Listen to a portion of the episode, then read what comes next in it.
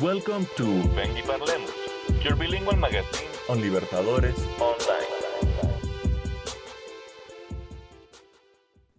Good morning and welcome to Ven y Parlemos, your bilingual magazine on Libertadores Online. I am Daniel Di Ridolfo and with me is Julian Urrea, a great traveler with a great path in teaching English. Julian, welcome. How are you today?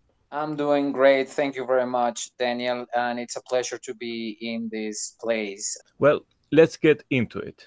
Julian, why don't you talk us about yourself? How long have you been an English teacher and why did you choose that profession? Okay. Um, I became an English teacher like in 2010. Um, I did it because uh, I love the language and I pretty much was very good at it. So I decided to make a make a career out of it. Um, I've been doing it for around uh, 10 to 12 years, I think. And um, I've been around many, you know, uh, language schools um, in Bogota and and I have also had the opportunity to travel as as you said it. So it's been it's been a very um, rewarding experience. Mm, that's great. And where did your interest for English itself begin? And for how long have you spoken it? Okay, it became um, an interest um, when I was around 13 years old, and that's because um, I was lucky enough to be enrolled in in language lessons, specifically English, and um, I've been speaking it ever since. Of course, my level has been increasing uh, throughout the years, and um, lucky enough, I am um, a C1 um, according to the European framework. Um, the interest can, comes from basically music, literature, and um, people that I have met in my life who happen to speak English. And where did you learn it? Here in Bogota, but also with your travels, right? Well, I would say I I learned most of what I know here in Bogota, um, and it actually gave me the opportunity to travel. And when I traveled, I I would say that um, I had already learned most of the things I know, uh, but of course, to have an multicultural experience teaches you um, not only about different countries, but also about um, different languages and different types of English. So traveling uh, was mm, more of a way to put it into practice and um, you know uh, making it part of my daily life you know Okay, and what do you recommend to anyone who wants to learn English? well i mean if if you ask me i would of course recommend people to go ahead and travel and take lessons in a abroad um but you know not everybody has a budget to do that and the possibilities to do that i would say that uh, taking regular lessons is a good idea but i would recommend people to do it on a daily basis and uh, you know to be committed to it. Not only to english but other languages and i think these these will help. It is true that the younger you are when you start learning uh, learning a language it the easier it is but but i would say that you can learn a language even if you're 80 Okay, that's great. I got a question for you. Did you want to be an English teacher when you were a child? well uh, that's very interesting because i did i didn't know i wanted to be an English teacher, but I knew I wanted to be a teacher because uh, when I was um, in pre pre K, you know, uh, I remember admiring and looking up to teachers. You know, so I I I guess I had really good teachers. You know, the ones that produce goosebumps in the middle of the class and that are very inspiring and um, so i think i made the, the, i made this decision when i was like really really young like when i was a kid. I i, I remember when they would ask me like what do you want to do when you are older? And i would i would say teacher but i didn't know it was going to be about languages. That came later in life. So, teaching have been your passion, and also with English, have you mixed that? yeah yeah exactly. Yeah i think that um, working as a teacher is more about having the attitude and having having like like being born for it i think um because it takes a lot of effort it takes a lot of dedication and it also it is not very well um i mean they don't pay very well for it you know? Well they don't pay as well as we should be paid you know? So it is it, i- it is more like um like a thing of passion and uh, you know sometimes you just do things that you feel comfortable doing and it doesn't necessarily has to give you a lot of money you know it's, it's that's that's what it is. So yeah i think i like everything that it that is related with dealing with people and interacting with people. That's that's i love something i love. That's great. But I've also heard that you love traveling. Where have you that's gone and where did that begin? okay i started traveling actually a few years ago really i didn't start traveling um, a long time ago because just the opportunity as i told you um, when you are bilingual you have a lot of uh, opportunities job opportunities so i had the chance to to travel not as a teacher but actually as a mm, recreationist of kids you know? And i i had the chance to work in the tourism uh, area and that's a little bit hotel industry too and entertainment. So that was pretty interesting um, working in the sea and uh, learning about sailing and about safety, about um, some so many things that have to do with that um, area. You know, like working on ships. So when I was there, I had the chance to travel to many places, as you put it. Um, English speaking places like, uh, for example, the United States, Canada, some places in Central America, some islands. Um, from the top of my head, I can mention Jamaica, Alaska, um, Victoria, Canada.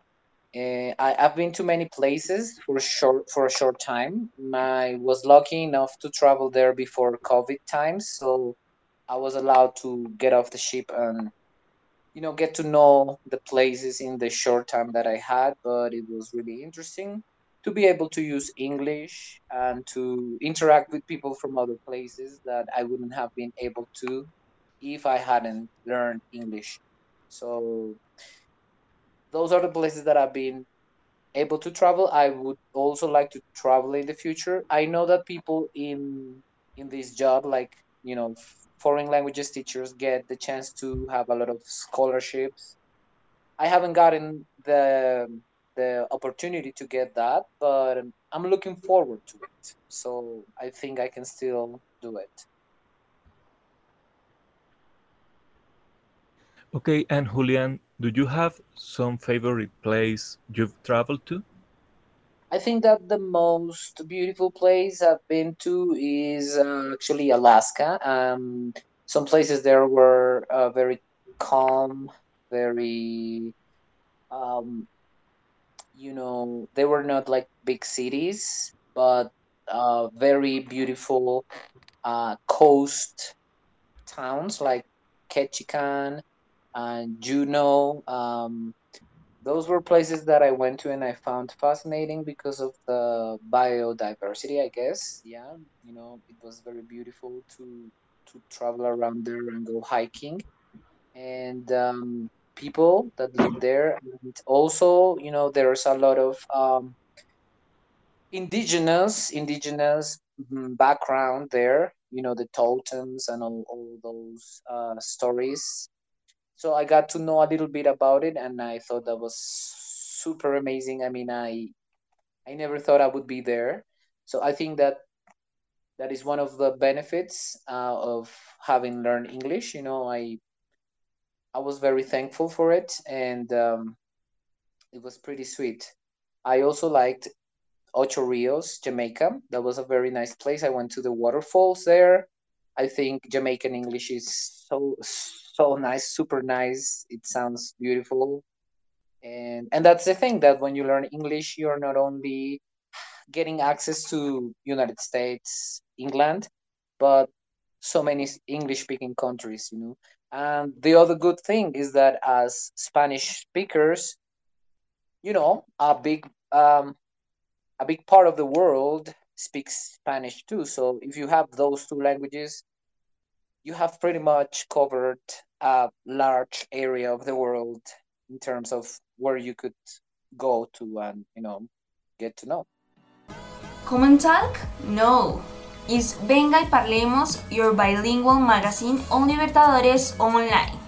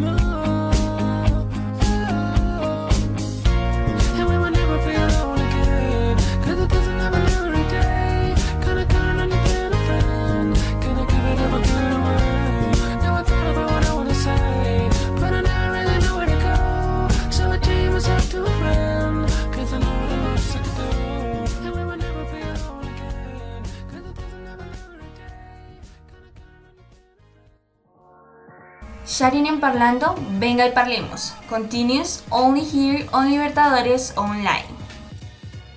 What is what is it like to experience all that variety of accent in English? You commented.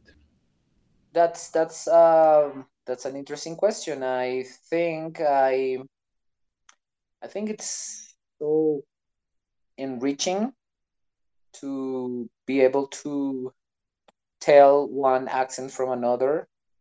And um, it also teaches you about history you know like when you listen to someone speaking english you can tell where this person is from. And also you can tell the story of the country this person is from because then you can know if this place this particular place this person is coming from is um it was a colony of the United States or a British colony, you know.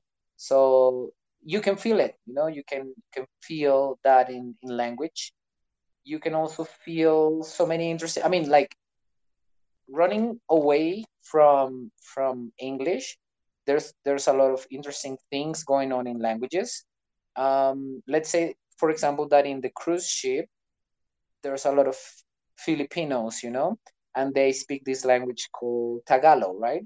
So it was very interesting to realize that when they spoke, they would say some words in Spanish, right?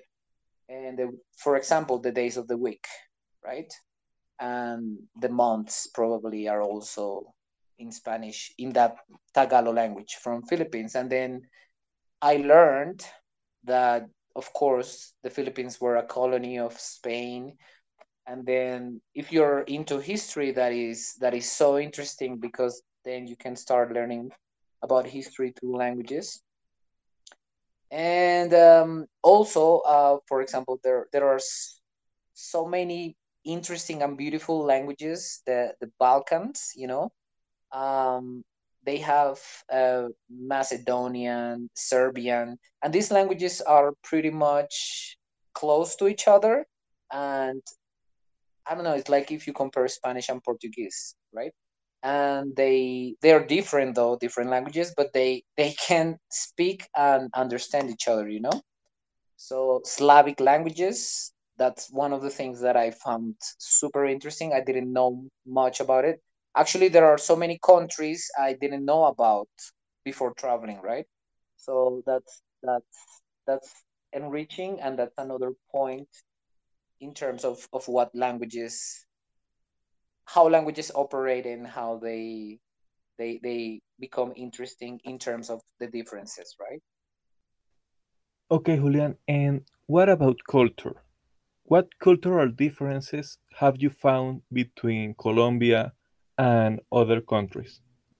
Okay um well um plenty right? Um maybe um, I am still to find so many differences. Uh, well, you can you can spot these um, differences in food, for example, like uh, you know, um, if you go to a place where a lot of people live, then you have food, right? And then they offer, they try to give you a variety, but then you kind of learn about the food that other cultures eat, right? So that's one one thing right? Um, so food right? Um, it is not that easy to get used to eating things that you don't usually eat right? Another thing that is interesting is like food and drinks right? So every country has has uh, like a like a drink that represents them right? Mexico tequila peru uh, pisco or chile right?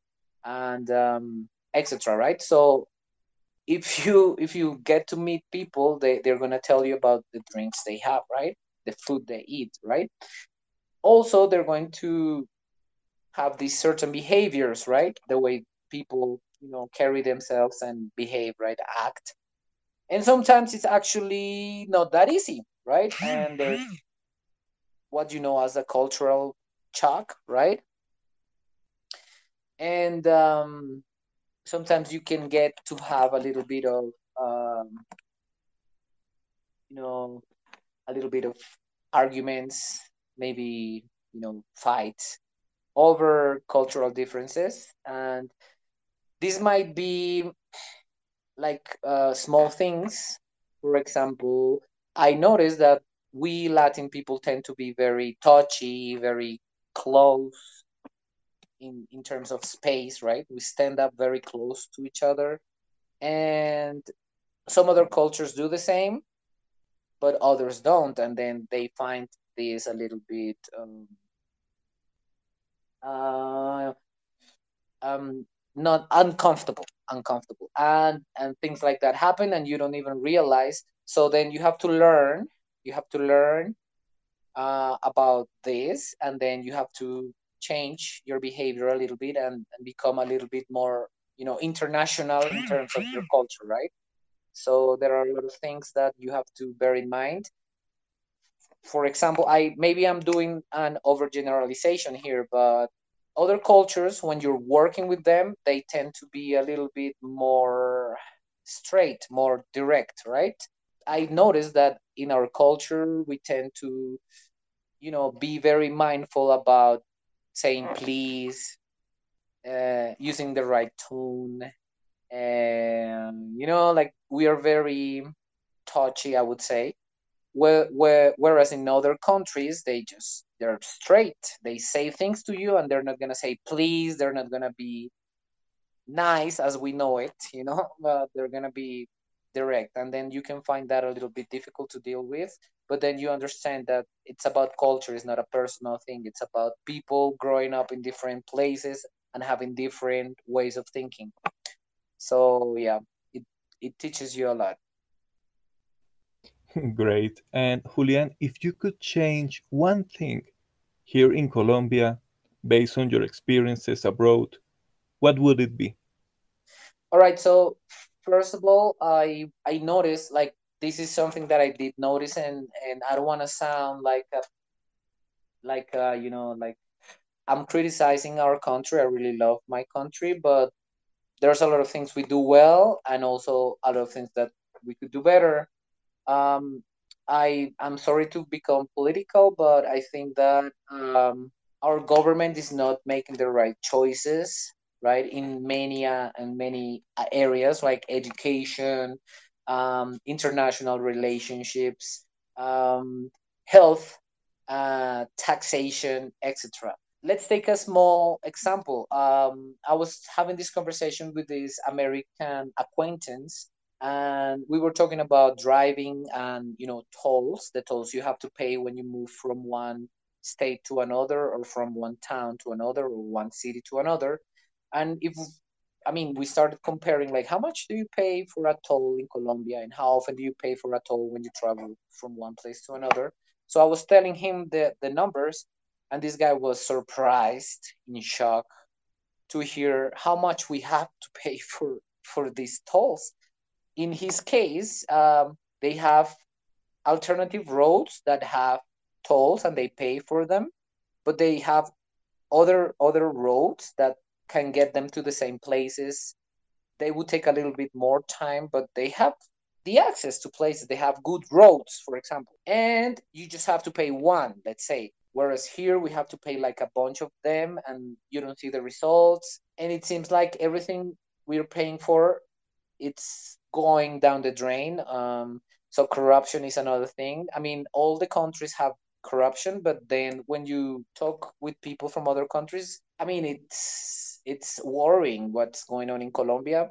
Taxation too. I mean, I talked to this Chilean friend, and, he, and we were talking about getting. I mean, buying a house, buying an apartment, right? So I was telling him about the process here in Colombia, and then he was he was like surprised to to to know how much we have to pay in taxes, how much we have to wait, how much we have to pay for a car for example how much we pay for you know so many things. And um and yeah i mean like we i mean let me tell you this. I'm sure that most people who learn languages and who speak languages are looking for a way out of colombia. They're looking for scholarships they're looking for migration programs. And i'm not surprised to learn that because you know i just told you uh, a few examples right so so yeah that's worrying and it's and it's a shame and it's it's so hard that my generation i mean the generation i'm living on is going through this right? So there you go. And on a more personal matter do you feel traveling has changed you as a person? It has yeah it has it has changed me as a person. It has made me more confident. It has made me more competitive in a good sense. Um, um, it kind of makes you feel that you are able to do so many things. I mean, like when you don't when you haven't traveled you you tend to see other countries especially first world countries as this huge thing and people from other countries like wow these guys are amazing because they were born there right and then you get to know people and then you realize that I mean, if you compare people from other countries to people here, you can realize that we have so much talent. We're so smart, so intelligent, and we kind of underestimate ourselves. You know, like oh, we're Colombian. Uh, we're kind of ashamed of this, you know, because well, many people are proud, but there are a lot of bad things about Colombia, right?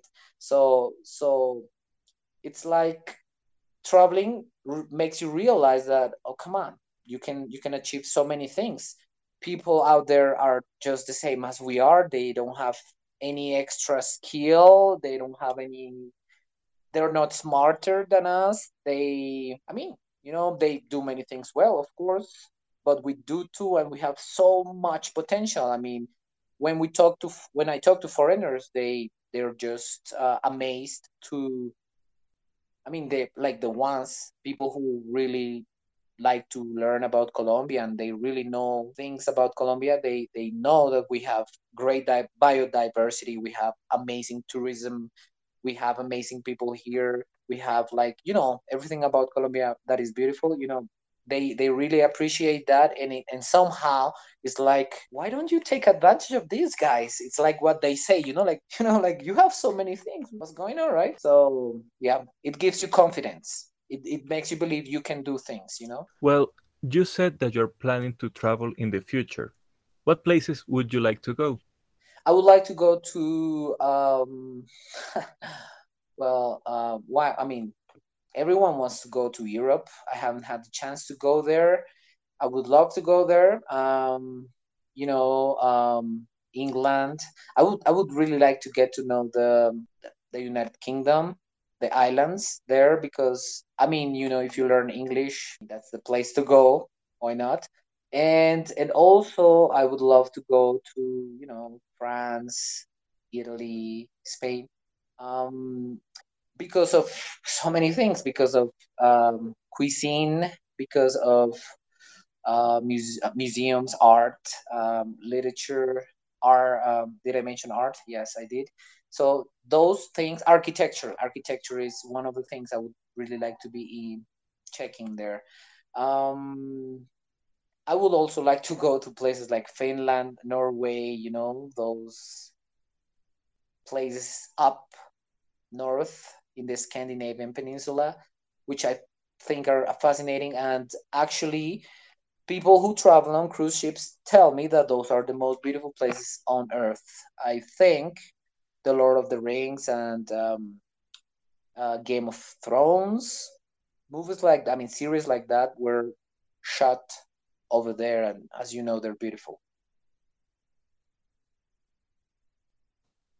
In what countries would you recommend students to travel if they want to improve their English?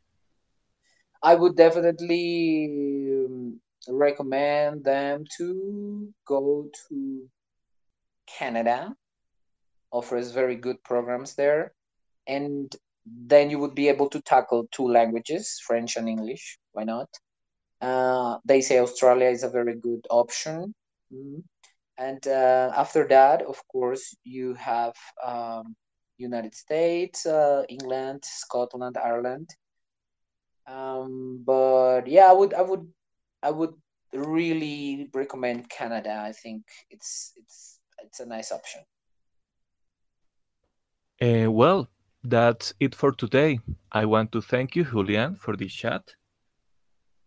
And I- I, al- yes, Yeah, that was that was fun. Thank you. I I appreciate your questions. I appreciated this space. So thank you and all your team. Um, it was a very nice interview. I I really like to speak English. I do, and I think you did a very good job.